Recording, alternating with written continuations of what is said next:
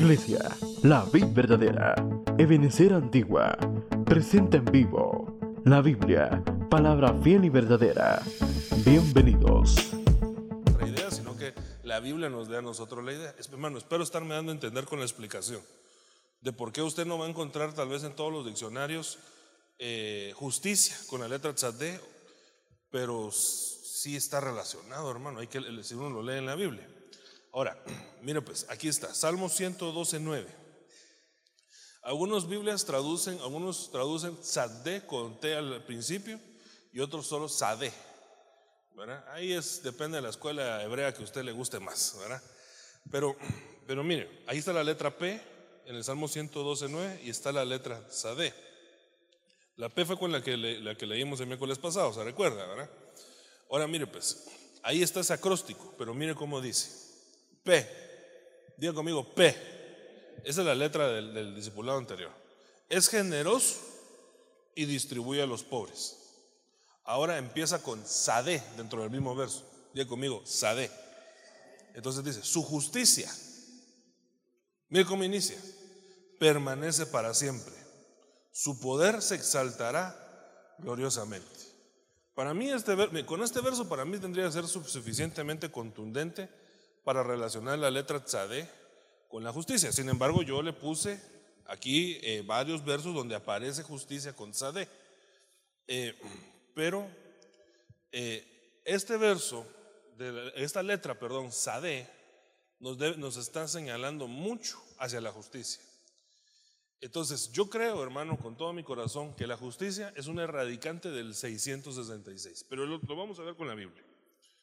¿Por qué 666? Por si alguien se me perdió en la idea. Porque esta es la letra número 18. Acuérdense que 18 es una descomposición del 666 y esto tiene que ser algo que alivie o sane el 666 en nosotros. Por eso es que no me encaja mucho lo del hombre recostado, ¿verdad? Un hombre acostado. No me encaja mucho esa traducción, me encaja más el hecho de que sea justicia. Puedo estar equivocado y puede haber otra razón, pero lo que yo miro es esto. Ahora, mire lo que dice el Salmo 112, 9, que fue el que leímos, pero solo voy a leer en esta versión. Entonces dice, reparte, da a los pobres, su justicia permanece para siempre y alza su frente con honor.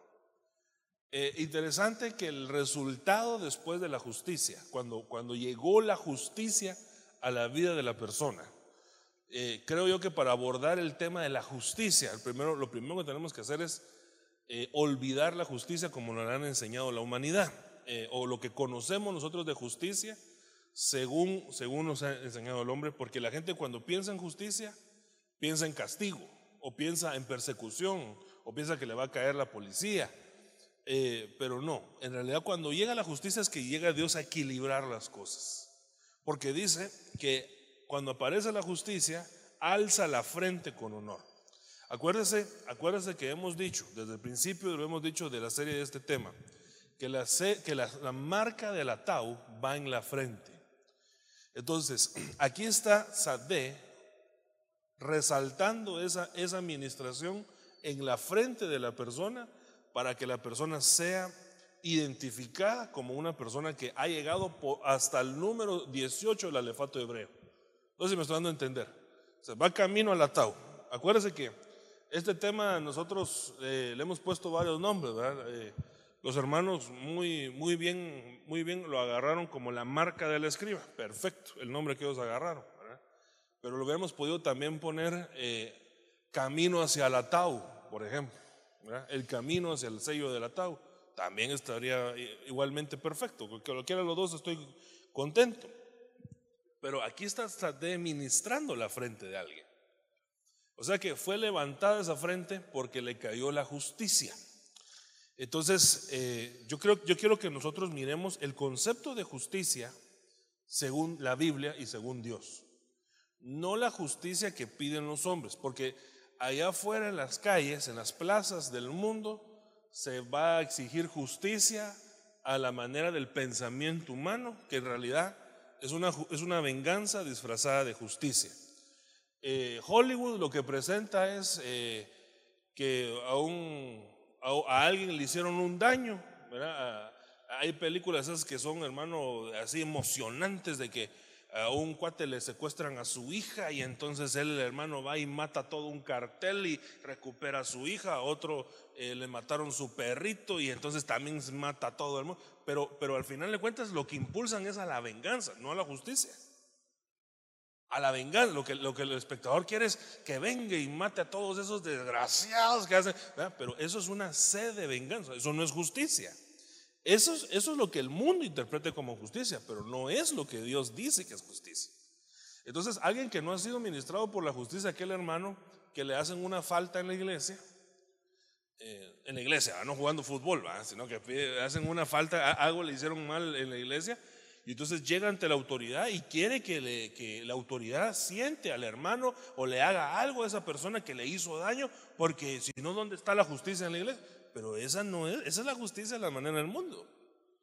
Esa es una sed de venganza, ese es un deseo de, de, que, la, que hizo mal reciba mal. Y fíjese que Dios no, no, es, no, es, no es necesariamente la manera en que Dios interpreta la justicia. Por eso vayamos a la Biblia. Y por eso le tengo que leer bastantes versos. Sí, sí, me, sí me, espera que le, lea bastantes versos. Para que nosotros salgamos de este discipulado ministrados por Sadé, pero también eh, con un entendimiento más amplio de lo que es la justicia según Dios. Y entonces cuando reclamemos justicia, no estemos en realidad pidiendo venganza, porque Dios no nos la va a conceder, porque la Biblia dice, mía es la venganza, dice el Señor. Y el que, y el que usurpa ese, ese puesto está robándole a Dios algo que Dios dejó, es exclusivo para él, la venganza. ¿Sí me están dando a entender? Eh, mire, pues, por ejemplo, hermana Gloria, levánteme su celular así bien alto, bien alto. ¿Ese celular de quién es? ¿Ah? De Gloria, ¿verdad? Si yo lo agarro, ya puede bajar su brazo. Si, yo lo agarro sin su permiso, si un día digo, ay, me lo voy a llevar, eh, que me lo presto una semana, pero no le digo nada, me lo agarro, ¿cómo se llama eso? Es una usurpación. Y si no lo devuelvo, es un robo. Es un robo. Entonces Dios dice, levanta otra vez su celular. Cambie, la, el celular en su mente y ponga ahí la palabra venganza. Y Dios dice, la venganza es mía. Y alguien la agarra sin la autorización de Dios. ¿Eso es una usurpación o es un robo? Y la mayoría de la gente lo que quiere es eso, venganza disfrazada de justicia. Y entonces está cayendo en la usurpación o en el robo de uno de los eh, labores que hace Dios, ¿verdad? De, de, algo que Dios desarrolla. Bueno, entonces, eh, eso es la justicia. Miremos lo que es justicia según la Biblia. Pero sí le tengo que leer bastantes versos, hermano. Oye, no se me vaya a desesperar, no, no me vaya a convulsionar, no le vaya a dar salpullido porque le voy a leer mucho la Biblia. Oye, ¿verdad? Tranquilo. Dígale al hermano que está a la par suya, tranquilo, hermano. Tranquilo. Tranquilo tu mente, relax tu cuerpo, dígale usted, ¿verdad? Isaías 1.2 dice, mire, mire, me interesa mucho leer el contexto para llegar al punto de la justicia. Oíd cielos y escuchad tierra, porque el Señor habla, dice, hijos crié, los hice crecer, mas ellos se han rebelado en contra mí. O sea que no fue culpa del padre, sino que el hijo ya venía con, con aunque Dios siendo el mejor padre, ¿verdad? Aún así, dando Dios lo mejor de sí, y es Dios mismo, ¿verdad? ¿Quién puede enseñar mejor que Dios? Aún así, hay hijos de Dios que se rebelan en contra de Dios. O sea que no toda la actitud que, hacen los hijos es culpa de sus padres o de la mala enseñanza de los padres, ¿verdad? Entonces mire lo que dice el verso 3. El buey conoce a su dueño, el asno el pesebre de su amo, pero Israel no conoce, mi pueblo no tiene entendimiento aquí Isaías acuérdese que inicia con una gran regañada al pueblo de Israel. Hay nación pecadora, pueblo cargado de iniquidad, generación de malvados, hijos corrompidos, han abandonado al Señor, han despreciado al Santo de Israel y se han apartado de él. ¿Dónde más seréis castigados? ¿Continuaréis en rebelión? Toda cabeza está enferma y todo corazón desfallecido. De la planta del pie a la cabeza no hay nada en él sano, sino golpes, verdugos, heridas recientes, que no han sido curadas ni vendadas ni suavizadas con aceite. Entonces aquí viene la consecuencia del pecado de Israel, ¿verdad? Y la rebelión de Israel. Hasta este punto, Israel está quedando como toda su cara, hermano, con Dios. Porque le está diciendo, yo les di lo mejor a ustedes y ustedes me están pagando a mí re mal. Son unos pecadores, eh, son, no, no, tienen concepto de paternidad, no tienen concepto de autoridad. Israel está re mal acá. Están heridos y no se sanan, por ejemplo. Dice, vuestra tierra está desolada. Esa es la consecuencia. Vuestras ciudades quemadas por el fuego, vuestro suelo lo devoran los extraños delante de vosotros y es una desolación como destruida por extraños. Y la hija de Sión ha quedado como cobertizo en una viña, como chocha, choza en un pepinar, como ciudad sitiada. Si el Señor de los ejércitos no nos hubiera dejado algunos sobrevivientes, dice, ustedes serían iguales a Sodoma y a Gomorra. O sea, mire la comparación que le está poniendo Dios a su pueblo. Sea, dice, porque dejé a algunos de ustedes que sobrevivientes que les contó cómo fue la cosa. De alguna manera, por eso no han llegado a esos niveles, pero están cerca. Es lo que les está diciendo el Señor. Oigan la palabra del Señor, gobernante de Sodoma. Escuchen la instrucción de nuestro Dios, pueblo de Gomorra. ¿Qué es para mí la abundancia de vuestros sacrificios? Dice el Señor, estoy harto de sus holocaustos, de carneros y de cebo ganado cebado de la sangre de novillo, de corderos y machos cabríos, no me complace. Entonces, aquí hubiera dicho alguien que está oyendo esto dice, Señor, pero tú no nos mandaste tú a hacer todo eso. Sí, yo les mandé a hacer todo eso. Pero el problema es que ustedes están haciendo sacrificio, sacrificio, sacrificio, sacrificio, pero no cambian. Eso, eso sería como decir hoy en día, alguien que está sirviendo, sirviendo, sirviendo, sirviendo, pero no cambia sigue en pecado, sigue igual. Eh, no, no, eh, su carácter no, no, lo ha moldeado, no se ha sujetado, ¿no? Entonces dice Señor, pero yo, yo, estoy harto de, verlos a ustedes en sus servicios. ¿Qué que terrible lo que le está diciendo el Señor Israel? Me, aborrezco las reuniones de ustedes porque lo que van a hacer en sus sacrificios es una gran hipocresía. Ahí se visten de santidad, ahí se visten de... Y, cuando salen del templo, entonces ya van a regresar a todos sus pecados. Es lo que le está diciendo Dios. Dice, estoy harto de ustedes. Entonces le dice, ¿qué? Eh, verso 12. Cuando venís y presentaros a mí, ¿quién demanda esto a vosotros? Que pisotees mis atrios. No traigan más vuestras vanas ofrendas. O sea, Dios le está diciendo, miren, ya no ofrenden. Ay, pero ¿cómo no voy a eh, ofrendar, Señor, si es para ti? No, no, no, no. Es que la ofrenda es beneficio tuyo. Pero si tú no transformas tu vida, no pienses que con el dinero vas a comprar el don de Dios. Eso es lo que le está diciendo el Señor, porque aquí lo que da a entender es que hay gente, hermano, que daba dinero con tal de como calmar su conciencia. Entonces, Señor, ya no me traigan esas ofrendas, son vanas. No que la ofrenda esté mal, sino que, no se me doy a entender. Dios no está en contra del culto acá, sino que Dios está en contra de la manera en que ellos hacían el culto. Era como una hipocresía.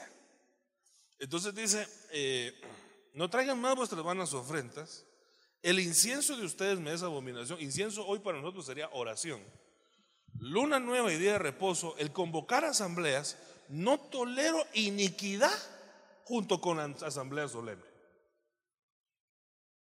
Traducido es, yo no aguanto, dice Dios, que ustedes me hagan un, servicio en iniquidad. O sea, se quita la iniquidad y hacen el servicio. Vuelvo a la carga, no se interprete mal este verso, porque alguien puede interpretar, entonces hermano, Dios está en contra del, de, los sacrificios, en contra del servicio, en contra de la ofrenda. No, eso no es lo que está diciendo ahí. Lo que está diciendo es que Dios estaba en contra de que la gente no cambiaba y quería comprar a Dios con, su, privilegio, con sus ofrendas, con estar en la iglesia, pero no querían cambiar. Entonces dice Dios, yo no aguanto que me junten iniquidad con asamblea solemne. O sea, lo santo con la iniquidad no va. Es lo que está diciendo el Señor. Eso es Babilonia, ¿verdad, hermano? Por eso, por eso es que los están comparando con Sodoma y Gomorra. Porque esa, esa es la mezcla. Mezclar algo santo con algo impuro, esa es la mezcla. No se puede mezclar algo santo con algo impuro. O sea, o es santo o es impuro. Si no estamos cayendo en esa tibieza que dice la Biblia, o eres frío o caliente, ¿verdad? Ojalá hubiera sido frío o caliente, pero con cuanto eres tibio te vomitaré de mi boca. O sea, ya te hubieras definido. O vas a estar en la iniquidad o vas a estar en la santidad. Pero me, pero me querés eh, tapar el ojo al macho con tu servicio cuando estás en iniquidad. Eso es lo, que está diciendo aquí el Señor. O sea, a Israel está cayendo una gran cinchachada, hermano. Y el hermano está la por suyo y ay, gracias a Dios que eso es con Israel y no con nosotros, dígale usted, ¿verdad? Pero también se le dice a Juan para que escuche Pedro, hermano. Vuestras lunas nuevas, vuestras fiestas señaladas, las aborrece mi alma. Miren cómo dice Dios, hermano. Se ha vuelto una carga para mí, estoy cansado de soportarlas. Hermano, qué terrible lo que Dios le está diciendo aquí a Israel, hermano. Terrible. Yo temo y tiembla mi corazón de pensar que Dios algún día se exprese así de mí. Cuando extendáis vuestras manos, esconderé mis ojos de vosotros. Sí. Y aunque multipliquen sus oraciones, no los voy a escuchar. Vuestras manos están llenas de sangre. Verso 16. Lavaos, limpiaos, quitad la maldad de vuestras obras delante de mis ojos dejen de hacer el mal. Porque hermano, no se puede hacer el bien si uno no deja de hacer el mal. Primero hay que dejar de hacer el mal para ponerse a hacer el bien. Eso es lo que eso es lo, ese es el resumen de todo lo que Dios les está diciendo. Va, quieren hacer asamblea solemne, perfecto. Hagamos una asamblea solemne, pero dejen primero de hacer lo malo. Dejen primero sus iniquidades y entonces hagamos asamblea solemne. Pero no, no vamos a hacer asamblea solemne sin dejar de hacer las iniquidades. Aprendan a hacer el bien. Mire cómo dice, verso 16. Cesad de hacer el mal y aprended a hacer el bien. Mire cómo dice. Buscad la justicia. Reprended al opresor. Defended al huérfano. Abogad por la viuda. Venid ahora y razonemos, dice el Señor aunque vuestros pecados sean como la grana. Es que mire, después de la cinchaseada que le pegó Dios, siempre viene la consolación de Dios atrás.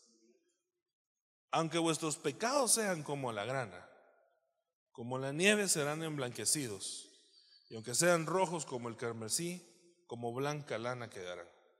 Si queréis y obedecéis, comeréis lo mejor de la tierra. Es que, mire hermano, cómo es de bueno Dios, ¿verdad? Porque después de toda la, descripción de cómo, cómo, hacía las cosas Israel, de todos modos Dios le da la salida y le dice, va, los voy a ayudar pues, para que ya no se queden igual. Va a ayudar a que dejen lo rojo y se convierten en blancos. No que, dejen, no que se dejen de ser rojos y se conviertan en cremas. No, no, fue eso lo que dije, sino que dejen el pecado y, se, y sean emblanquecidos. Y entonces dice, si queréis y obedecéis, comeréis lo mejor de la tierra, pero si os, rehusáis y os rebeláis, por la espada seréis devorados. Ciertamente la boca del Señor ha hablado. Ahora, mire, mire todo lo que me tardé para ponerle contexto y llegar al verso que me interesa. El verso 21. Ese es un verso famosísimo. Pero ahorita usted ya tiene el concepto de lo que Dios le estaba diciendo a Israel.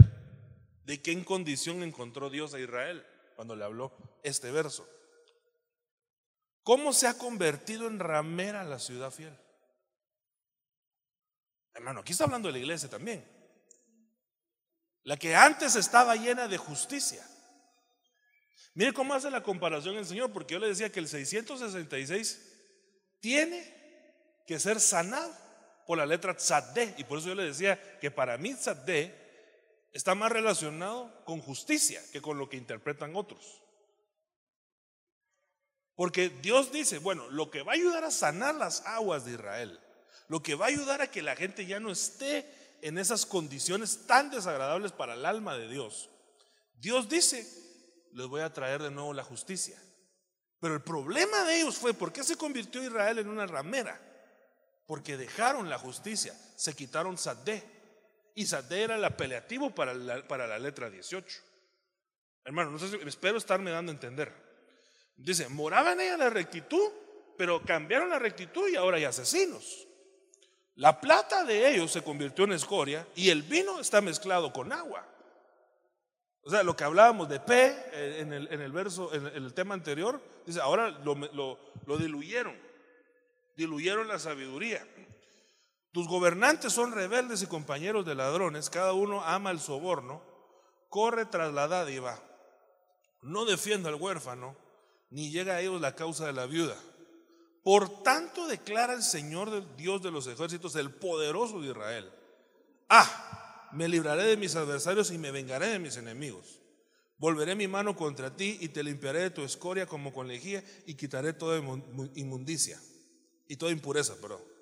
Mire el verso 26. Entonces, Sadde, restauraré tus jueces como al principio y tus consejeros como al comienzo. Cuando venga Tzadé, es lo que está diciendo el verso 26 de Isaías 1, cuando venga Tzadé, entonces serás llamada ciudad de justicia, ciudad fiel. Acuérdense que en el verso con el que empezamos, que fue el verso, Dios mío, 21, eh, en el verso 21, le dice, que la ciudad fiel se convirtió en ramera, pero antes de ser fiel tuvo que ser justa. Eso es lo que está diciendo acá, llamada primero ciudad de justicia, ciudad fiel, pero involucionó de fiel a ramera. Entonces, primero, para que una iglesia, para que, una, para que la, la amada del Señor tenga que, tenga que ser llamada ciudad fiel, primero tiene que ser llamada ciudad justa pero no puede alcanzar la estatura de una ciudad justa si primero no son restaurados sus jueces. Y los jueces no pueden ser restaurados como jueces si no son ministrados por Tzadé. Hermano, yo espero estarme dando a entender, por favor. Si no, vuelve a oír toda la grabación porque no le puedo volver a leer todo Isaías capítulo 1 para volver a llegar hasta acá. Pero entonces, ¿qué, ¿por qué involucionó tanto Israel hasta el punto donde llegó? Porque se le acabaron los jueces. Los jueces involucionaron. Y cuando se quitaron los jueces de medio del medio del pueblo, la ciudad dejó de ser fiel. Y cuando alguien deja de ser fiel, se convierte en ramera. Y la que es ramera toma la descripción de todo el capítulo 1 de lo que le acabo de leer. Entonces viene Dios y dice, bueno, ¿cómo voy a restaurar a esta iglesia? Pues que restaurar es volver a algo o a alguien a su estado original. ¿Cómo la voy a volver a llevar a ser fiel? ¿Cómo restauro la fidelidad en la iglesia? ¿Cómo restauro esta fidelidad? Bueno, el elemento que le ayuda al pueblo para que el pueblo sea fiel con Dios. ¿Cuántos quieren ser fieles con Dios? Es que tiene que ser introducida la justicia dentro de la iglesia. Vuelvo a la carga y repito, no es la justicia que el mundo predica que es una sed de venganza. Porque si a eso fuéramos, entonces hermano, en vez de estar leyendo de una restauración de Dios de esta ciudad infiel, entonces estaríamos hablando de la venganza de Dios sobre ellos. Pero no es eso lo que Dios hace. Sino que Dios les empieza a decir todo lo malo que hacen y al final dice, bueno, y los voy a restaurar. O sea, que miren la justicia de Dios. Es como que fuera todo lo contrario a lo que el mundo predica. Porque entonces Dios dice, en vez de descartarlos a todos, porque hermano, mire, la verdad hubiera sido más fácil que a esto los partiera un rayo y volver a empezar de cero. Pero Dios dice, no, no, no, a ver, les voy a ayudar, les voy a ayudar a que se restaure. Hermano, es que Dios es fabuloso ahora, hermano. Dios es paciente, misericordioso, nos ayuda, nos da todas las herramientas. También Dios tiene un límite. Porque Dios es amor, pero también es fuego consumidor. Y yo no quiero conocer el límite de Dios. Pero aquí todavía está Dios redimiendo su pueblo. Entonces dice el verso 27. Sión, Sión es la iglesia, será redimida con juicio. Sión será redimida con juicio. Sión será redimida con juicio. Si no hay juicio, si no hay jueces, si no hay justicia, no va a poder ser redimida Sión. Entonces lo que restaura, hermano, la rebelión del pueblo es la justicia. Sigo en el verso 27. Y sus arrepentidos van a ser redimidos con justicia.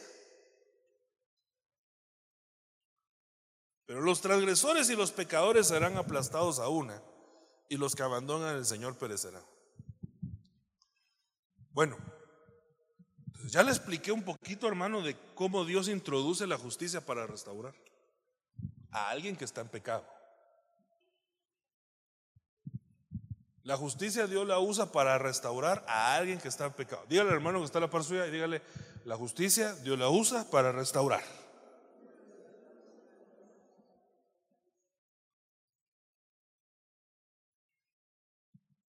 Entonces, Dios necesita gente justa para que haya restauración en Sion. Mire, antes de avanzar, perdón, hermano, tengo que volvérselo a leer. Es que necesito hacer hincapié en algunas cosas. No puedo pasar tan, tan rápido en algunos versos. Por eso es que me tomé un poquito de tiempo para, para poder explicarle esto antes de entrar. Decía el tema porque todavía no ha salido la introducción.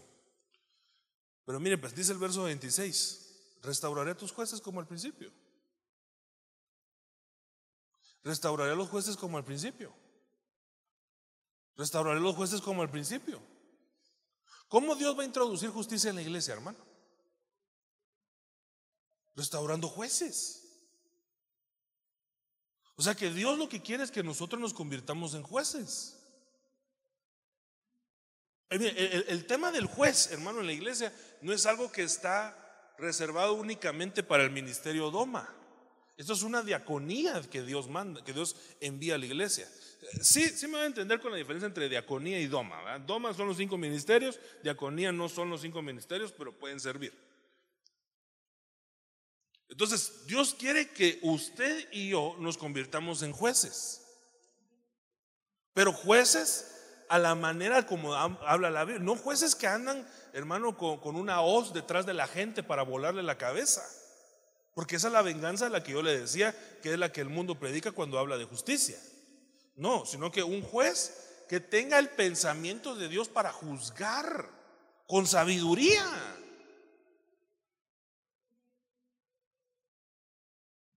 Y que usted, hermano, eh, se convierta parte como de alguna manera en un equipo colegiado de gente con sabiduría que tiene la capacidad de juzgar las cosas, pero desde un ángulo bíblico y espiritual acorde como Dios quiere que nosotros juzguemos. Hermano, mire, es que si no, si no hay jueces en la iglesia, van a haber justicieros.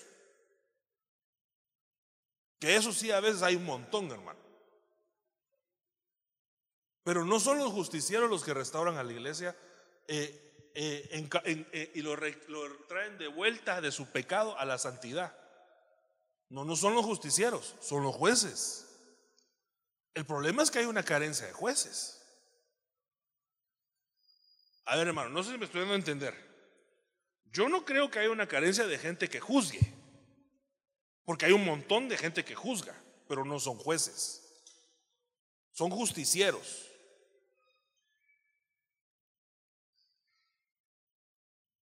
¿Me estoy dando a entender, hermano amado? Dios lo que usa no son justicieros para restaurar. Dios lo que usa son jueces para restaurar. Entonces lo voy a poner con la Biblia. Entonces el juez tiene un perfil. Y esos jueces, hermano, esa gente que Dios la levanta como juez en medio de la iglesia, eh, tienen un perfil restaurador impresionante porque ellos son un factor para hacer volver a la gente de su pecado. Ellos, Dios los, Dios los usa, hermano. Y, y, y, no por eso son, como le repito, un ministerio doma necesariamente, pero Dios los usa para dar un consejo, para eh, llevar a la persona a un punto de restauración donde, hermano, por causa de ellos, pues viene, viene la involución del pecado y la evolución de la santidad. Déjame poner algunos versos. Para ver, para ver, mire pues. Ah, mire pues. Ah, no, no, mejor. Ah, perdón, perdón, perdón, perdón. Espérame, espérame, espérame, hermano Rodrigo. Vamos a ver. Es que yo necesito dejar esto bien plasmado, hermano. Yo tengo una gran responsabilidad aquí porque yo no le puedo dejar alguna duda en esto. Porque si alguien no me agarra bien la idea, va a pensar que yo le estoy diciendo que le estoy dando licencia para juzgar a toda la gente como un justiciero. Y no es eso lo que le estoy diciendo. Y que yo le estoy dando la licencia para venir a meter opinión de un montón de cosas que ni sabe. No, y no es eso lo que yo estoy diciendo. Lo que yo estoy diciendo es que Dios quiere restaurar a la gente para que la gente se convierta en un juez a la manera de lo que Dios llama juez. Y que deje de juzgar como juzgan los hombres. Pero déjeme ponérselo. Yo tengo, que estar bien seguro que estoy dejando bien plasmada la idea, hermano. Porque como le repito, si no puedo dejar muchas lagunas acá. Pero mire pues, este es un ser humano, cabezón. Sí, es cabezón. Porque regularmente el que juzga, juzga con su intelecto o, el o la falta de. Y entonces él tiene sus ojitos para juzgar y su boca para hablar. Entonces él ve algo, hermano, y lo juzga y emite una opinión.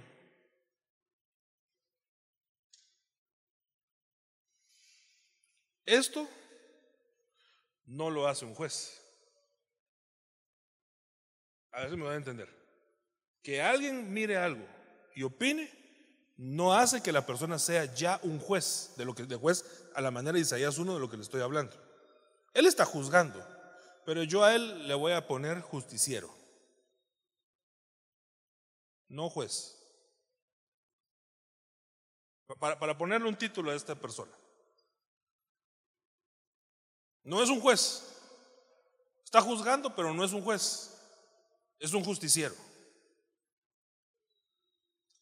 Como esta persona tiene que ser restaurada, Dios coloca en él un pensamiento diferente. Se lo voy a poner, todo se lo voy a poner con los versos. ¿Sí está saliendo ahí? Ah, sí. Y entonces Dios le pone, le reviste su cabeza de otro pensamiento. Entonces, como él está restaurado a la estatura de ya no es, él ya no es un justiciero. Como él tiene este elemento que antes no tenía, ahora él se puede convertir en un juez. Este juez es que el que al omitir una opinión trae la restauración de Sion. Hermano, espero estarme dando a entender.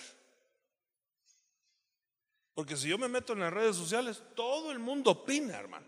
Todo el mundo habla. Pero yo no voy a tomar la opinión de todos en cuenta si no todos son jueces. Esa opinión, no, no, tiene que él tiene que tener un elemento. Mire, pues, en lo natural, en lo natural. Eh, ¿cómo, ¿Cómo hablar de esto si no me... Es que ahora todo es político, hermano. Es que ahora uno, cualquier, tema que uno hable se está metiendo en política. Padre Santo. Bueno, el libramiento de Chimaltenango. Algunos dicen que está bueno, otros que dicen que está malo, otros que dicen que hicieron bien las cosas, otros que dicen que hicieron mal las cosas. Pero mire, si yo me meto a ver los comentarios, eh, libramiento de Chimaltenango se eh, fracturó en tal lugar y hubo una fuga de agua. Ok. Entonces yo me meto ahí, comentarios en Facebook, hermano, hay un montón de justicieros opinando. Y de repente me voy a encontrar a alguien que sí tiene licencia para opinar. El ingeniero eh, XXX. Entonces, él como ingeniero, que conoce del tema, él tiene un elemento que todos los demás no tienen. ¿Cuál es ese elemento? Él sabe, puede juzgar con mejor criterio que nosotros, porque nosotros no sabemos. Todos los demás pueden opinar, pero su opinión, buena o mala, la verdad no tiene ningún valor. Pero él por, él por haber sacado un título, él haberse preparado, su experiencia, qué sé yo, eso le da una licencia para que su opinión sea validada. Incluso por eso existen trabajos de consultores. Un consultor, hermano, es una persona que sabe mucho de un tema. Entonces llega una empresa o llega un presidente y lo contrata y le dice, mira, yo te voy a dar un contrato para que tú me aconsejes a mí qué hacer, porque yo soy presidente, soy político, pero no soy ingeniero civil. Entonces un presidente no sabe hacer un puente. ¿verdad? Entonces él va y consulta, el consultor le da una opinión, firman el contrato y entonces, por, pero él lo puede hacer porque él sabe de la materia. Mire hermano, yo de alguna manera eh, tengo que especializarme en la prédica de la palabra, por ejemplo. Pero yo no le puedo dar a usted opiniones de medicina, yo no sé. Por ejemplo, ahorita hermano, que vino mi, que vino mi bebé, ay hermano, mire, eh, pues todo el mundo opina así que eh, ah, rosa de Jamaica, no, que la rosa de Jamaica es mala, que le den café, no, que no le den café, que le den agua, no, que no le den agua, que atol, no, sin atol, hermano, todo el mundo opina, yo a todo el mundo escucho, pero no a todo le hago caso, yo le hago caso al ginecólogo y al pediatra. No, hermano, es que mire, todo el mundo dice, pero le voy a decir la verdad, porque en mi familia esto sí funciona. Gracias. Pero yo le voy a hacer caso al ginecólogo y al pediatra. Y hasta ese momento, gracias a Dios, me ha ido bien. ¿Sabe por qué? Porque ellos tienen la licencia para opinar. Todo lo demás, agradezco los consejos, los tomo en cuenta, pero en realidad siempre me voy a inclinar hacia el que tiene algo que lo hace validero para opinar. Si no me vuelvo loco, hermano, imagínense, unos me dicen que sí a tol, otros que no a tol, otros que sí agua y otros que no agua, otros que, sí café. Ay, no, hermano, yo a quién le hago caso, mejor le hago caso al que sabe, ¿va? Digo yo, pues, ¿va? Entonces, mire, pues, entonces en la Biblia Dios da un elemento para que nosotros sí podamos opinar.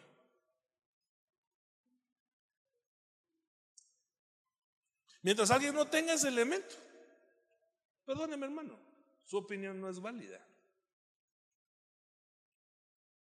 Porque no, no, no tiene la licencia que lo ha convertido en juez. Pero yo quiero que todos, imagínense hermano, que todos fuéramos aquí jueces justos de parte de Dios. Hermano, la iglesia estaría rebosante de restauración. No habría pecado en la iglesia, se lo aseguro. No por una opinión, sino que es lo que dice acá. Si todos tuviéramos este elemento. Bueno, esto es de todos deberíamos de recibirlo, hermano. Si quiere ser juez justo, usted no. Recibir una licencia de parte de Dios que, lo, que le permite opinar. Bueno, ¿cuál es esa licencia? ¿Cuál es la licencia que nos permite opinar? Que tenemos que ser espirituales. Entonces lo voy a leer. Y aquí hay un gran problema. 1 Corintios 2.15. En cambio, el que es espiritual juzga todas las cosas, pero él no, no es juzgado por nadie. Entonces, la licencia que habilita al juez, que va a ser el que va a restaurar, es que tiene que ser espiritual. Pero aquí nos metemos en otro problema. Que todo el mundo en su opinión piensa que es espiritual.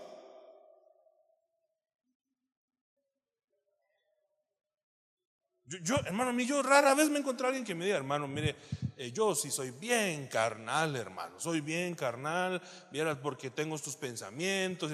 Rara vez, eh, todo el mundo en su opinión es espiritual. Entonces, Dios le da esta licencia a los espirituales, porque el espiritual es el que juzga. Pero entonces, imagínense, hermano, cómo es de complicado este tema.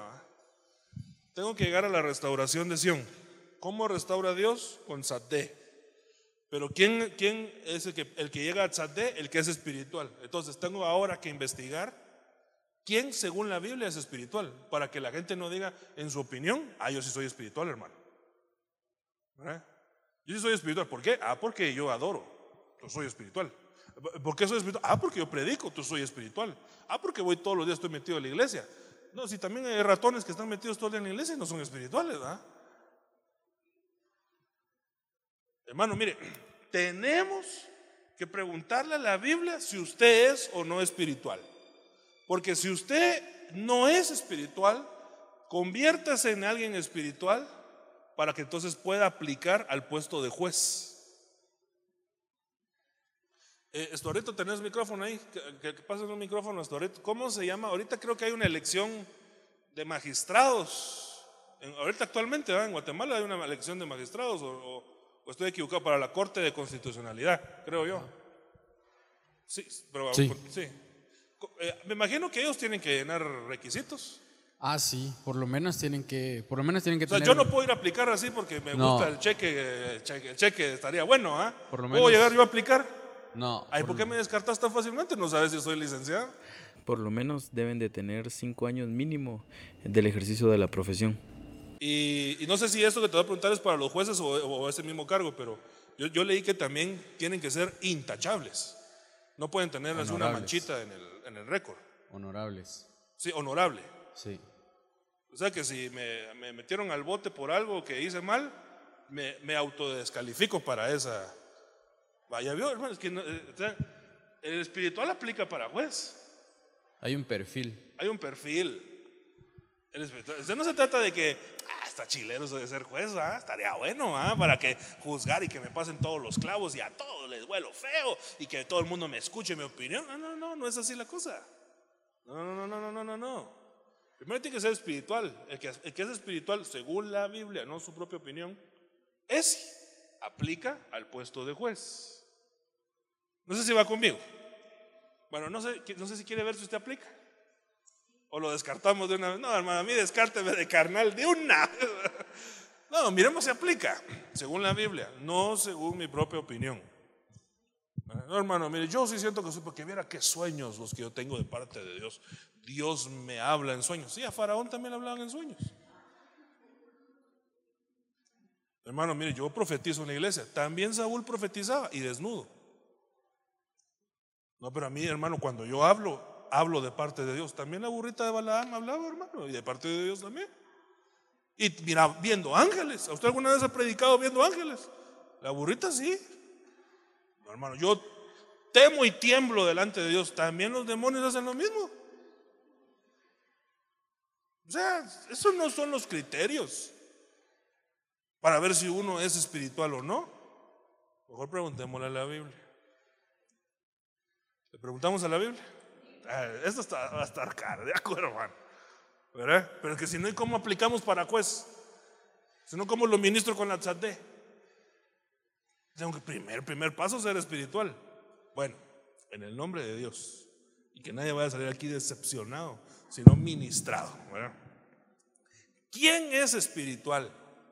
Según la Biblia. No según la opinión del hermano Rodrigo, no según la opinión del que está la par suya. No, miremos, preguntémosle a la Biblia.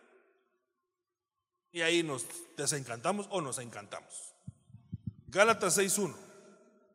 Hermanos, aun si alguno es sorprendido en alguna falta, o sea, este no confesó la falta, ese no se fue a ministrar, este lo agarraron con, con las manos en la masa o en la musa. Vosotros que sois espirituales, restauradlo con espíritu de mansedumbre. Ahora dígale al hermano que está a la par suya, dígale, el perfil del espiritual. ¿Qué? ¿Tiene un espíritu de mansedumbre para qué? Para restaurar. Hermano, el que no tiene el ánimo de restaurar, perdóneme, va, no lo, no lo voy, no voy a ser tan duro. No voy a decir que el, que el que destruye no es espiritual, porque definitivamente no lo es. Va, pero tampoco, no destruye, pero tampoco hace nada. No restaura tampoco. Todavía no ha llegado a la estatura espiritual. El que es espiritual tiene el ánimo de restaurar a uno que en realidad lo que se merecía era que se lo chupara la bruja y se lo masticara el diablo. Porque a ese desgraciado lo agarraron con las manos en la masa. Ni siquiera se fue a ministrar. Ni siquiera es alguien que está arrepentido y que entonces dijo, no, mejor me voy a ministrar y que me pongan en disciplina, porque eso está mejor. No, este no se ministró, lo agarraron con las manos en la masa y entonces toda la iglesia le quiere agarrar a palos. Y entonces se para uno que es espiritual y dice, no, mucha mejor no, lo- no agarramos a palos. Entonces, ¿qué? ¿A pedradas? ¿Le echamos gasolina? ¿Qué hacemos? No, no, no. ¿Y si lo restauramos? No, me está loco, este le tiene que caer la justicia social. No, muchacha, eso es venganza. Ah, pero mira todo lo que hizo este desgraciado. Oye, pero restauremos hombre. No estábamos así nosotros antes, pues. Porque es lo que dice acá. Mirándote a ti mismo. No sea que tú también seas tentado. Entonces, hermano, ¿cómo quedaría aquel cristiano que habla mal de sus hermanos? ¿Es restaurador? Si no es restaurador, no es espiritual. Un murmurador no es espiritual. Se autoeliminó de la lista de juez. Porque anda hablando mal de su hermano, de su pastor, de su jefe, de su amigo, de su compañero, de su esposa. Él ya no llena el requisito de juez. Porque no está buscando la restauración, sino que con su lengua destruye. Un necio podrá ser espiritual. No porque dice la Biblia que la sabiduría edifica con sus manos, pero la necedad las con las mismas manos la destruye. Entonces él se elimina de la lista de juez. No puede ser juez, no puede aconsejar, no tiene el, no tiene el puesto que le da, lo habilita para juzgar. No puede. ¿Por qué? Porque critica, porque murmura, porque chismea y no restaura.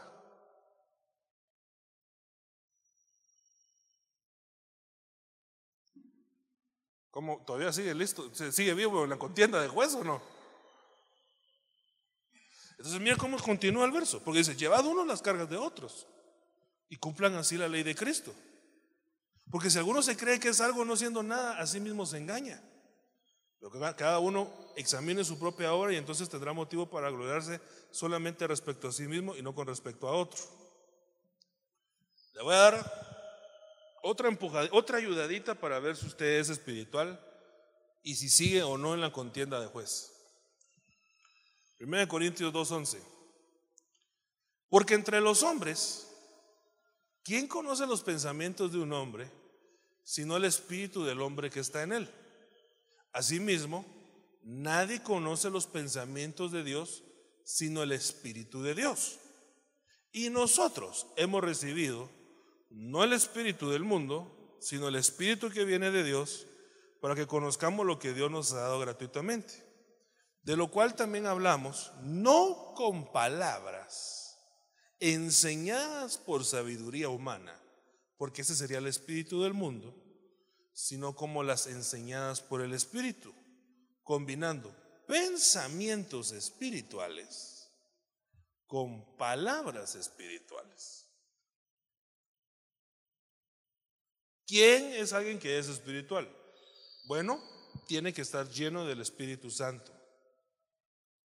Ay, sí, hermano, yo, a, ver, póngame a hablar en lenguas, póngame a hablar en lenguas, ahorita va a ver cómo hablo en lenguas. Sí, es que esa es la señal, pero la señal de que el Espíritu Santo en algún momento llenó a la persona y que se está practicando esa relación. Pero también otra, otra de las manifestaciones de la llenura del Espíritu Santo es que la gente piensa de una manera espiritual.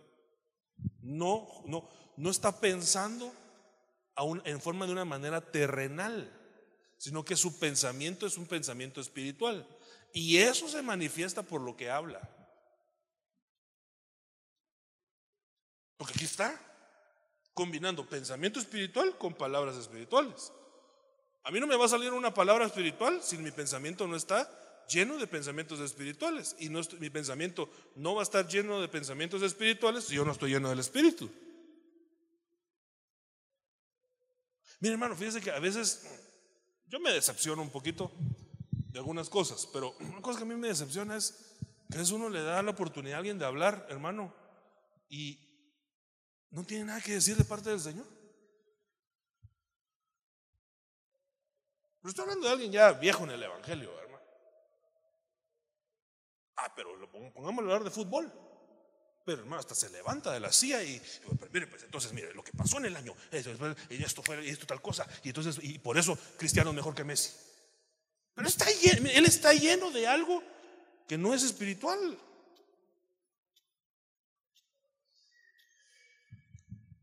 Una de las señales de que nosotros estamos llenos del Espíritu y por lo tanto somos espirituales es lo que, es, lo que hablamos. Póngale atención a lo que, lo que habla la gente, hermano. Y se da cuenta ahí si, si aplica para juez o no. Porque por lo que habla, denota de qué está llenando su espíritu. Y por cierto, que cuando dice aquí también el espíritu del mundo, hermano, perdóneme, alguien que le da cabida a otros espíritus que no son el espíritu de Dios, no puede ser espiritual. Aunque sea un pastor, un apóstol o lo que sea. Pero si, hermano, e- e- esa congregación le dan cabida al espíritu de la Navidad, no me venga a decir a mí, hermano, que están llenos del Espíritu Santo. Por más grandes y poderosos que sea su, su ministerio. No, es que o se recibe el espíritu del mundo o el espíritu de Dios. Aquí dice, aquí está claro. Verso 13. Ah, no sé, eso lo leí. Pero se lo quiero ver a leer. De lo cual también hablamos no con palabras enseñadas por sabiduría humana. Fíjese, hermano, que una de las cosas que trae el espíritu del mundo es que hay gente que quiere traer la sabiduría de allá afuera y meterla aquí en la iglesia. No, mira, es que eso, eso lo hacen en tal lado, entonces vieras cómo es efectivo y metámoslo acá. No, no, no, no, no, no, ese es el espíritu del mundo. El que está lleno del espíritu de Dios no necesita de eso. Mire, yo miro un ejemplo de eso bien, bien abstracto, pero bien claro también. La iglesia católica. Usted sabe que en algún momento la iglesia católica se desvió.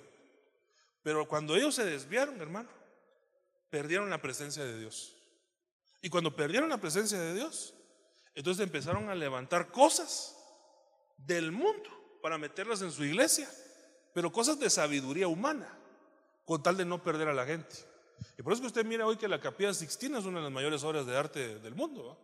La gente llega a la iglesia y, y llega de ellos a la Capilla Sixtina, llega millones de gente, todo el mundo, de todo el año llegan, pero no llegan a buscar la presencia de Dios porque la presencia de Dios no está ahí. Ellos llegan a ver la sabiduría humana de un pintor, Miguel Ángel, ¿verdad? Y pintó ahí a- al, hombre, al hombre perfecto y era su amante. ¿Sí sabía eso, no? Que él esculpió a su amante ahí, él era homosexual y lo fueron a meter ahí a la iglesia. Porque lo que pasa es que perdieron al espíritu y dejaron de ser espirituales. Y cuando alguien deja de ser espiritual, busca la sabiduría del mundo para meterla acá. Entonces, ¿qué es lo que está predicando el mundo en todos lados?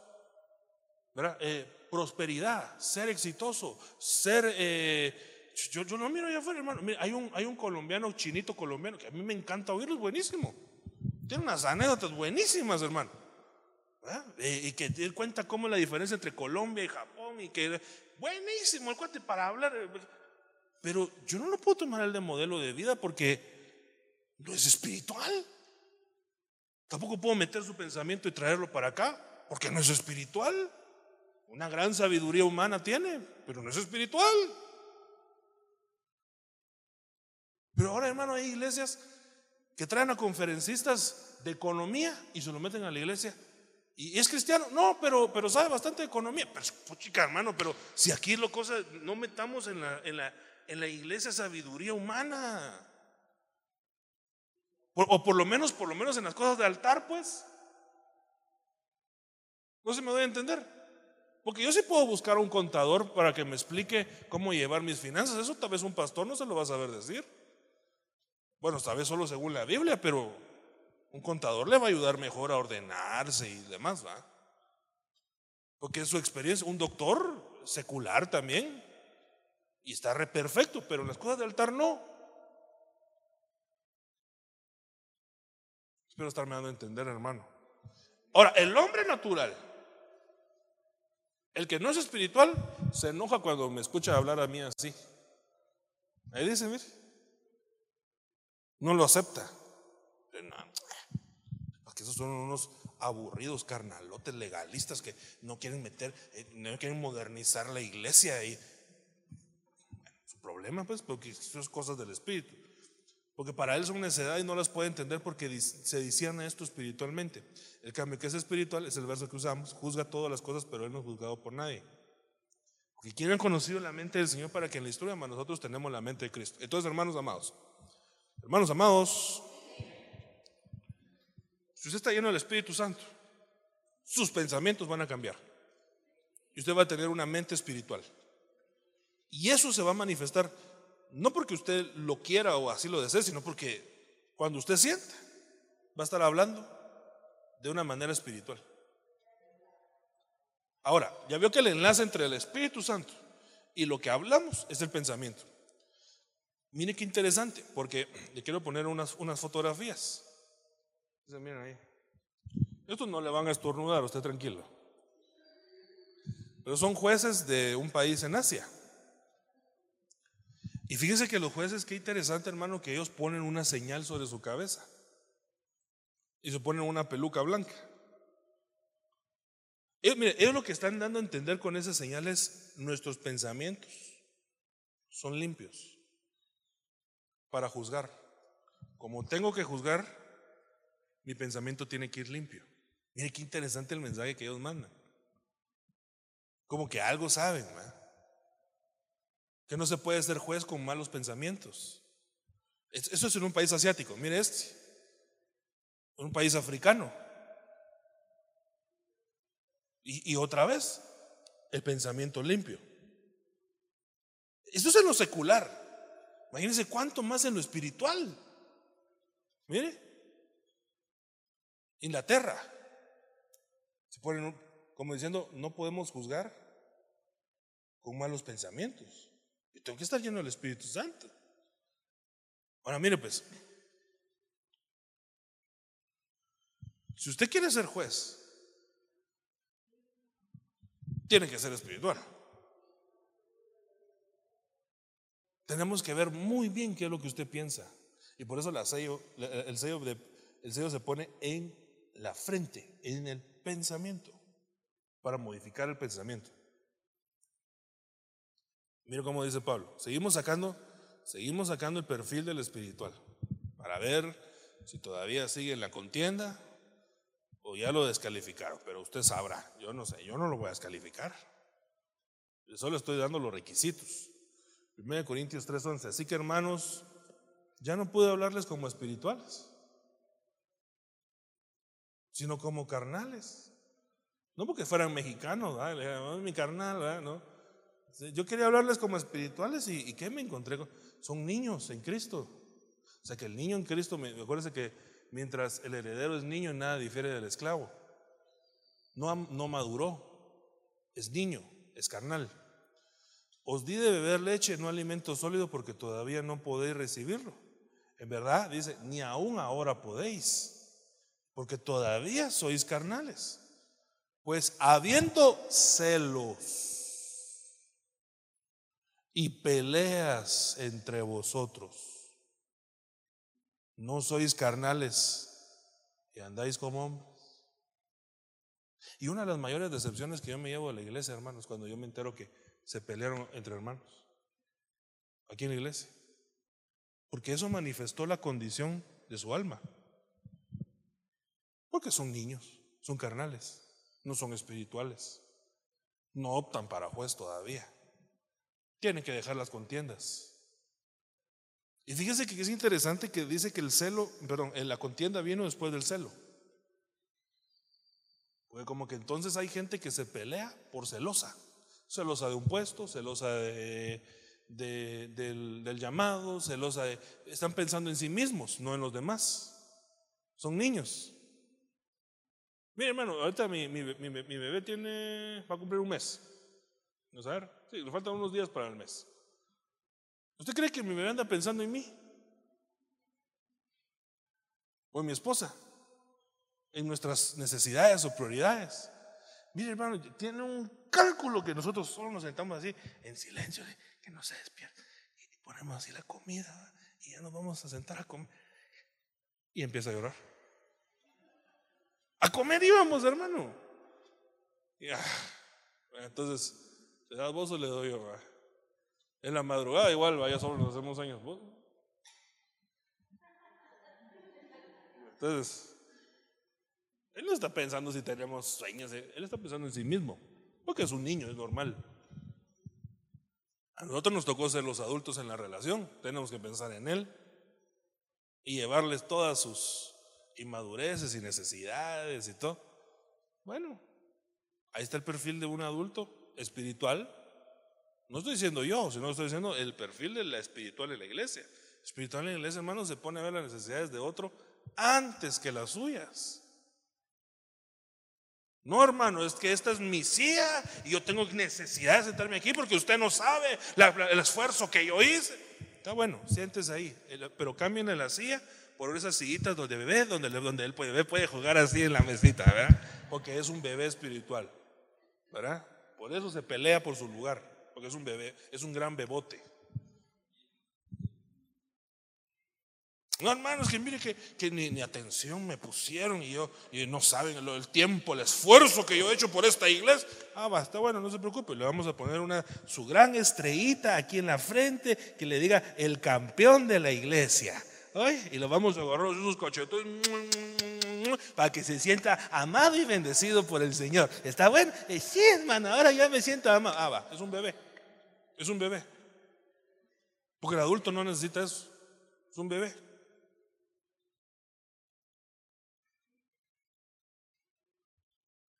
Entonces Pablo dice, y por ese celo que, que no, no sanan ellos de su celo, se pelean entre ellos.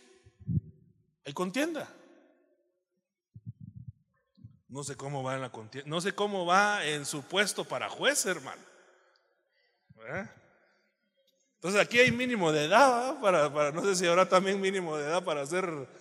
¿Vos qué, me decís ahí? ¿Hay o no hay mínimo de edad? ¿Cuánto? El mínimo es 35 años de edad. Entonces, eh, espiritualmente en los 35 años no es que usted lleva 35 años metido en la iglesia. No, ya usted creció, ya, hay cosas que usted ya dejó de lado. Mire cómo dice 1 Corintios 14, 36. ¿Acaso la palabra de Dios salió solo de vosotros o, solo a vosotros ha llegado? Según uno piensa que es profeta o espiritual. Mire cómo lo está agarrando. Jamás se sienten tan espirituales. Ah, bueno. Entonces, probemos. Algunos se sienten que es espiritual o profeta. Entonces reconozca que lo que escribo es mandamiento del Señor. Pero ¿qué es lo que le está hablando en el contexto de acá? Busquémoslo. 1 Corintios 14. ¿Sí sacó su Biblia? No? Los espirituales usan Biblia, fíjese, hermano. Eso no dice la Biblia, pero yo se lo estoy agregando. Sí, lo que ustedes lo buscan. Pero busquemos en el. Vayan unos versos antes y me, y me dicen de qué está hablando aquí Pablo. Mire, en el 38. Pero si alguno no reconoce esto, no es espiritual y no es reconocido. O sea, el espiritual reconoce para ser reconocido. Pero hay gente que quiere ser reconocida sin reconocer a otros. Por tanto, dice, hermanos míos, anhelad profetizar y si no profetizar hablar en lenguas. ¿De qué está hablando el contexto? Ahora sí. ¿Qué está hablando? ¿Ah? ¿De qué? El orden de jerarquías, de estructura. Eso es lo que está hablando en todo el contexto. Entonces Pablo está diciendo, miren, no van a profetizar eh, más de tres, porque si entonces ya se nos pierde el, tiempo del culto. Entonces dos o tres y en orden, y que otro lo juzgue, y el que sea juzgado por ese que profetiza, entonces eh, no se va a sentir mal, ¿va? Porque entonces ni modo, no se va a someter al orden. Eh, o sea, Pablo está normando a la gente, dice, miren, si tienen dones, qué bueno que tengan dones, pero ordenados, enviados por alguien. No, no se sientan ustedes que ustedes solitos van a ir a, hacer porque tienen un don. No, ustedes tienen que ser enviados. Pablo está poniéndole orden a la iglesia, está ordenando. Y entonces dice, pero miren, miren, miren, miren, miren, pero si ustedes sienten espirituales, tienen que reconocer que esto que le estoy diciendo es, esto es así es.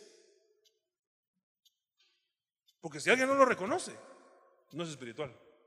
Usted no reconoce jerarquías, eso no es espiritual. No reconoce apostolado, eso no es espiritual. No reconoce que tiene que ser enviado para poder funcionar, eso no es espiritual. No reconoce que otro lo tenga que normar, eso no es espiritual. Porque hay gente que no le gusta ser normada, hermano. En cosas tan sencillas incluso. No, imagínense, aquí está hablando de lo profético, pero hay cosas más sencillas, hermano. Donde un hermano de allá en parqueo le tengan que decir a hermano, deja ahí la moto y no la deja allá. No le gusta. Ese no es espiritual, aunque profetice. Porque no se deja normar.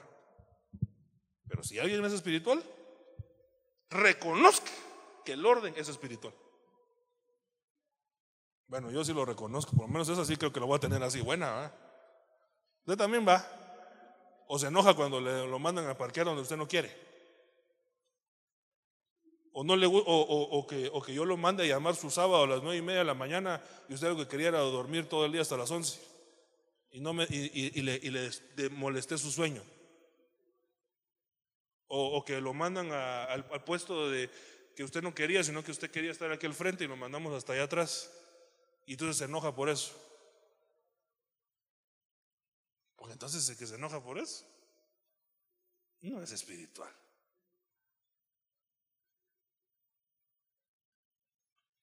Ay, está, difícil, ¿va? ¿Cómo va con su examen? Ni el nombre puse, hermano, salí huyendo.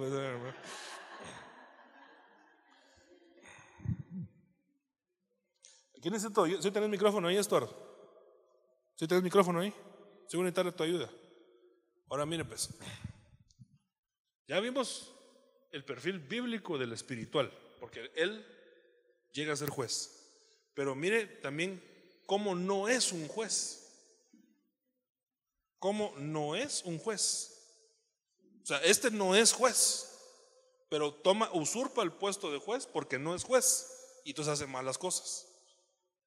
Me, da a entender, ¿verdad? Primera Crónicas 2.7. El hijo de Carmi fue a Car, el perturbador de Israel. Mire cómo le dice, ese no es restaurador. Este es el perturbador de Israel. Que prevaricó en cuanto al anatema. Hay una predica del apóstol que se llama el prevaricato, se lo recomiendo, porque él eh, amplía sobre el prevaricato.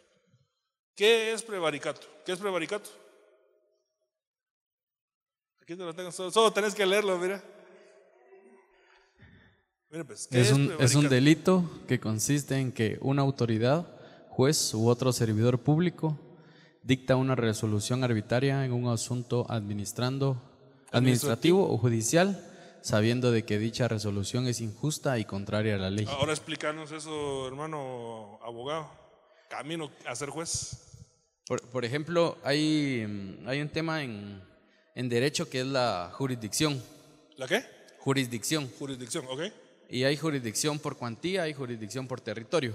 Entonces, por ejemplo, un juez de Chimaltenango no puede dictar un asunto de, Antigua y un juez de Antigua no puede eh, dictar un tema de Chimaltenango. Pregunta licenciado, ¿en la práctica pasa eso? Sí, se da. ¿Ejemplos? Que, por ejemplo, como en los contratos hay, hay una cláusula que dice que una de las partes, o mejor la otra, en, conclusión, la otra parte, em, renuncia al fuero de su domicilio. Entonces te pueden demandar en cualquier eh, juzgado de toda Guatemala, en Petén, y él es de Escuintla. Pero eso entonces no es legal. Algunas veces no, porque... Ah, no, algunas veces, o eso no es legal, punto. La ley solo es una. Es que como está expresamente eh, ahí, el contrato es ley en, en las partes, ¿va? Entonces ahí está haciendo. Sí, yo sé que juegan con la ley. Exacto, a eso hoy. Que ese es el problema de que. Sí, está, sí está poniendo atención a esto que está diciendo el hermano, porque esto lo tenemos que dar nosotros a lo espiritual. Prevaricato es cuando alguien, hermano, dicta una sentencia sabiendo que eso es ilegal. Por ejemplo, cuando, cuando le piden más de lo que le está pidiendo el Ministerio Público en un juicio. Por ejemplo, mira, pues, por ejemplo, eh, Viene alguien y cae eh, en una acusación y la multa dicta la ley es de 5 mil, por ejemplo. Pero viene el juez y dice, no, no, no, este no va a pagar 5 mil, sino que va a pagar 10 mil. Porque me cae mal. Ajá, porque, porque a mí se me dio la gana, yo soy el juez. Entonces está abusando de la autoridad. Eso es un prevaricato. ¿Siempre estoy equivocado o estoy en lo correcto? Es cierto. Va. Entonces, un mal juez. ¿cómo, es? ¿Ese no es espiritual o sí? El que ¿Cómo sería? Prevarica sería la palabra, El que prevarica no es espiritual porque es un mal juez. No es el juez del que yo le estoy hablando, pero tiene una autoridad. Y entonces ejerce algo que es contrario a la ley sabiendo que está así cometiendo un delito. Pero de todos modos, como tiene autoridad, lo ejerce. Es un abuso de autoridad. Porque como, por ejemplo, en el juicio, el juez no puede tomar eh, un criterio personal eh, o eh, parcial. Entonces, cuando presentan las pruebas, ambas partes, eh, él no puede decir, ah, pero este sí es culpable, aunque las pruebas no lo demuestren. Entonces, eso es también contrario a la Es que, ley. mire, es que- es que aquí ahorita Estuardo me abrió el pie para la otra cosa. No podemos nosotros ser jueces si nosotros tenemos un concepto preconcebido de las personas. Pues entonces estamos prejuzgando, es un prejuicio. Entonces miren lo que dice aquí en 1 Corintios 4:5. Por tanto, no juzguéis antes de tiempo. O sea que hay un tiempo para juzgar. Vuelvo a otra pregunta en lo jurídico. Si yo soy juez, ¿puedo dictaminar una sentencia desde mi casa No, o tiene que ser en la audiencia? tiene que ser en la O audiencia sea con que el hay un tiempo proceso. para, para dar el...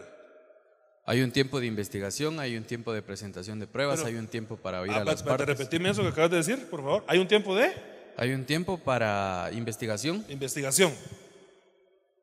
Hermano, usted está poniendo atención, porque usted sé que se quiere apuntar para juez.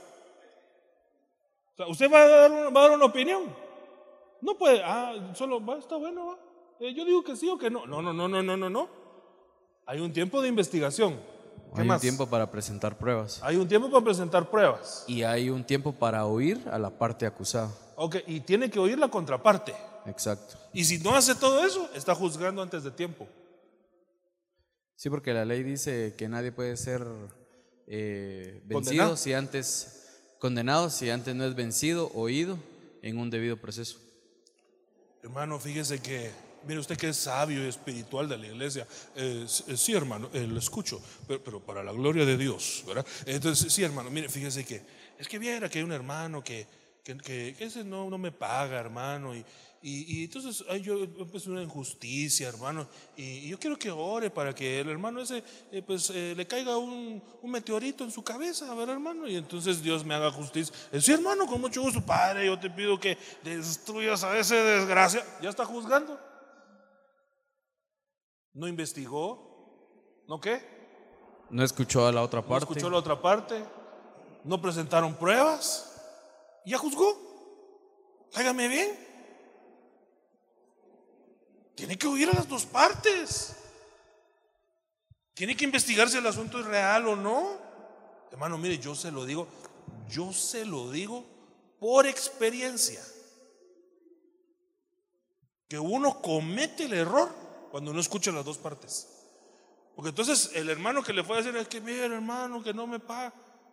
Ah, va. Entonces, espérate, va y busca al otro. Hermano, mira, aquel dice que no le pagas. Ah, sí, pero no le ha contado a usted que ese se metió a mi casa a robar.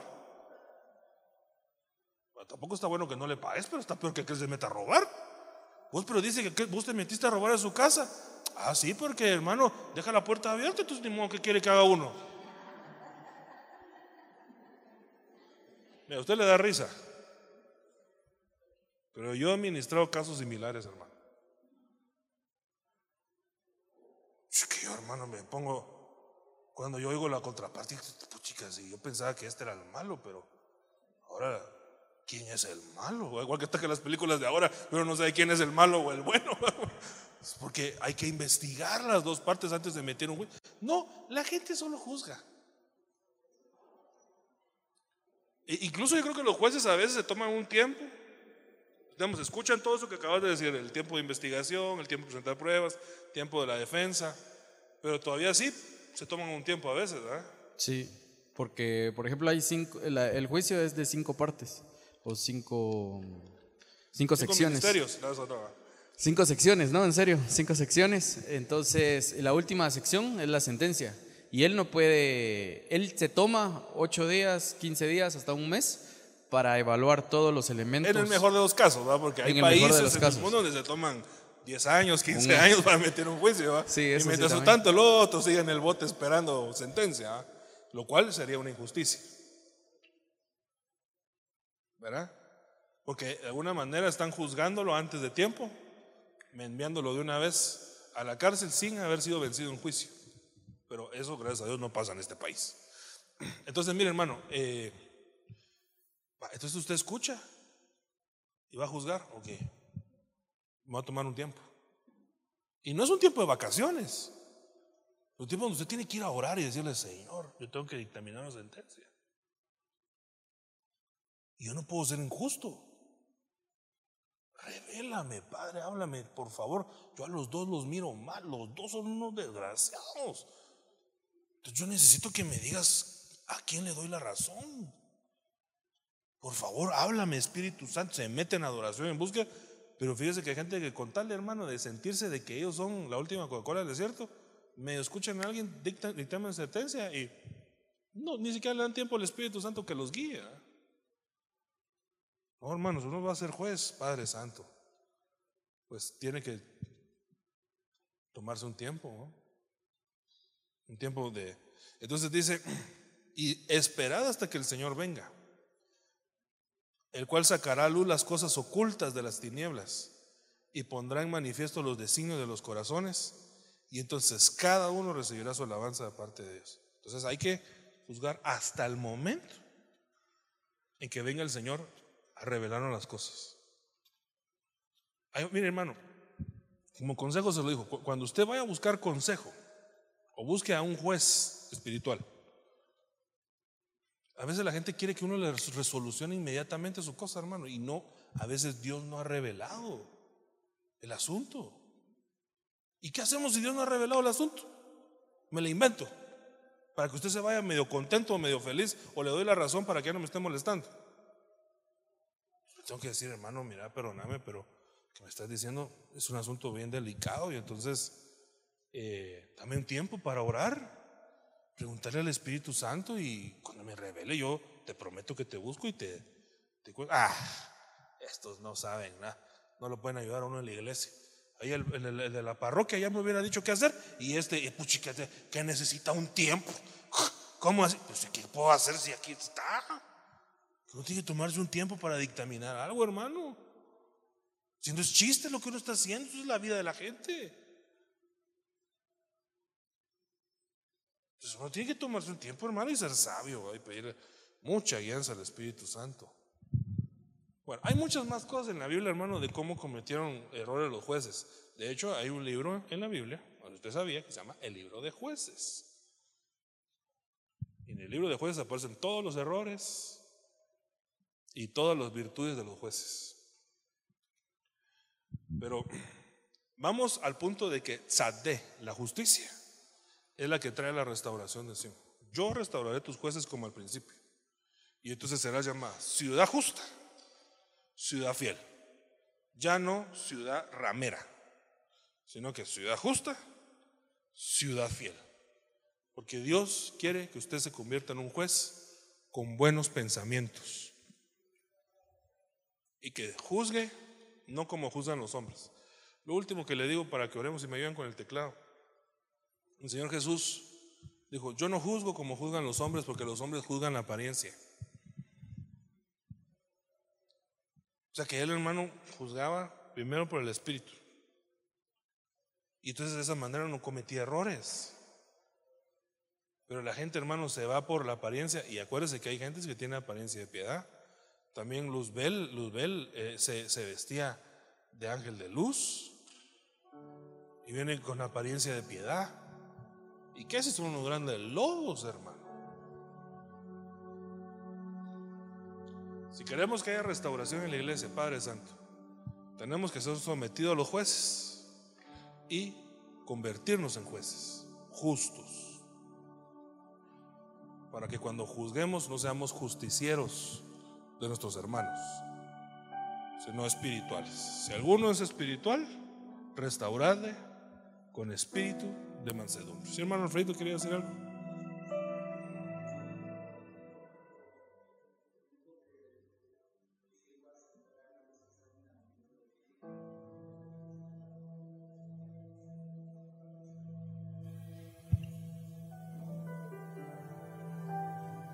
Sí, es que mire hermano, tienen que ser guiados por el Espíritu Santo, si no vamos a cometer errores. ¿verdad? De hecho, a veces esta última pregunta jurídica que te hago hoy. Yo creo que cuando un juez está comprometido emocionalmente o con alguien muy cercano, no puede. No, el abogado de la otra parte tiene que recusarlo para que él desista, porque no puede haber. Es que mire, imagínese hermano que un papá viene y se agarró su, se peleó su hijo, se agarraron a trompadas con otro niño de la iglesia. él emocionalmente está comprometido. Él no va a ver que si lo que su hijo le hizo al otro, sino que va a ver las heridas que tiene su hijo y decir, este todo lo que entonces va a juzgar mal. Va a juzgar mal porque está emocionalmente muy cerca. Entonces yo creo que ahí él tendría recluirse sería la palabra. Recusarse y decir, "No, que otro juzgue porque yo yo estoy muy cerca del caso. Me, me va a nublar mis sentimientos." Hay que ser guiados por el Espíritu Santo. Padre, en el nombre de Jesús estamos suplicándote, Señor, que tú nos auxilies a ser primero restaurados por jueces justos, eh, exponer nuestras vidas, Señor, ante gente sabia, espiritual, temerosa de, de tu palabra y de ti, y que estos con espíritu de mansedumbre nos restauren a nosotros primero. Pero a su vez, Señor, también sabemos que hay una talla donde tú quieres convertir a tu iglesia en jueces con buenos pensamientos. Jueces que no prejuzgan las cosas antes de saber o sin el conocimiento completo de las cosas, sino que investigan, se toman su tiempo para inquirir en el espíritu antes de omitir su opinión. Para que seamos ese tipo de juez, restaurador, Señor, y no justicieros que destruyen y agobian al pueblo con su boca y con la murmuración de sus labios. Ayúdanos, Señor, a ser restaurados y que la letra tzadé, la número 18, que contrarresta el 666, Señor. La rebelión del pueblo y la iniquidad del pueblo. En el nombre de Jesús. Señor, venga la restauración de esta iglesia. Te lo suplicamos. En el nombre de Jesús. Cantemos un momentito. Iglesia, la vid verdadera, Ebenecer Antigua, presentó la Biblia, palabra fiel y verdadera